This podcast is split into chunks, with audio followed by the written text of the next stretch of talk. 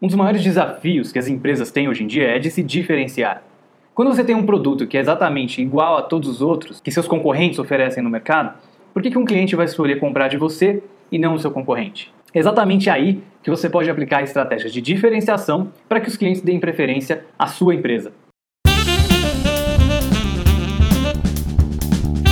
A estratégia de diferenciação é a que vai fazer com que a sua empresa seja vista pelos clientes como uma empresa única, que o seu produto seja visto como um produto único, que o seu serviço seja visto como um serviço único, diferente de todo o resto das opções que existe no mercado. Para criar uma estratégia de diferenciação, você tem que passar essa ideia para o seu cliente de que o seu produto de fato é diferente, de que ele é único. Você precisa trabalhar bastante a sua marca, o design do seu produto ou serviço, a maneira que você apresenta ele para o mercado, as tecnologias, as funcionalidades do seu produto e também os serviços que você entrega junto com o seu produto.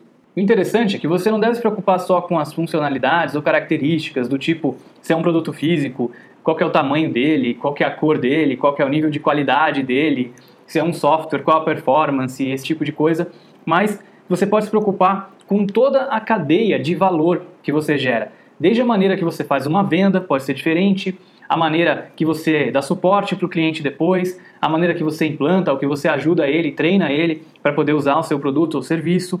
E você pode diferenciar a sua empresa em qualquer uma das partes dessa cadeia de valor, de toda essa experiência que o seu cliente tem.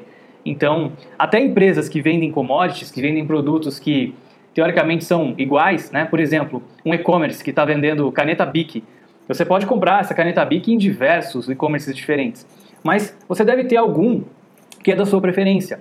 E a diferenciação nesse caso não está no produto em si, porque ele é o mesmo. Talvez o preço seja até semelhante também, mas aquela empresa se diferencia de alguma maneira porque ela tem de repente um atendimento melhor, porque o tempo de entrega é diferente, porque a experiência de compra no website é muito mais agradável. Então você percebe que você pode se diferenciar em qualquer uma das etapas da cadeia de valor, em qualquer tipo de contato que o seu cliente tem com a sua organização. A Zappos é um grande exemplo de uma empresa de comércio online que se diferenciou justamente no atendimento ao cliente e se transformou numa das empresas mais bem-sucedidas do mercado, porque tinha uma grande fidelidade de seus clientes por causa do seu excelente atendimento. Sendo que no coração deles, no coração da cultura deles, estava se diferenciar no atendimento ao cliente. Então, quando a gente fala de diferenciação, a gente não precisa se limitar apenas às funcionalidades do produto ou às características do serviço prestado, a gente pode olhar também para suporte, para atendimento, para venda, para pós-venda, para todo o ciclo de cadeia de valor que a gente tem na nossa organização. A diferenciação é diferente da segmentação. Quando a gente fala de diferenciação, a gente está dizendo como é que a sua empresa é diferente dos seus concorrentes, como é que o seu produto é diferente dos seus concorrentes. E quando a gente fala de segmentação, a gente está dizendo para que nicho do mercado, para que tipo de cliente que a sua empresa desenvolve, cria aquele produto oferece aquele serviço. Então, diferenciação é diferente de segmentação. Agora, é claro que pode haver uma grande correlação entre essas duas coisas.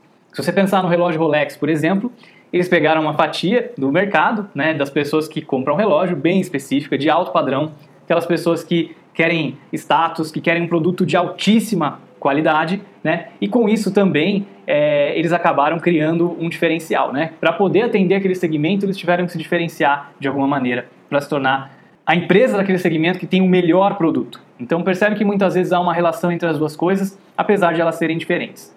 E é isso aí, pessoal. Espero que esse episódio, que esse bate-papo, te ajude a pensar em como é que você pode diferenciar a sua empresa, a sua organização de todas as outras empresas do mercado. Espero que você tenha gostado desse episódio. Não esquece de deixar o seu like aqui no vídeo, deixa também o seu comentário e compartilha esse vídeo com as pessoas que você acredita que vão gostar desse conteúdo. Muito obrigado e até o próximo episódio.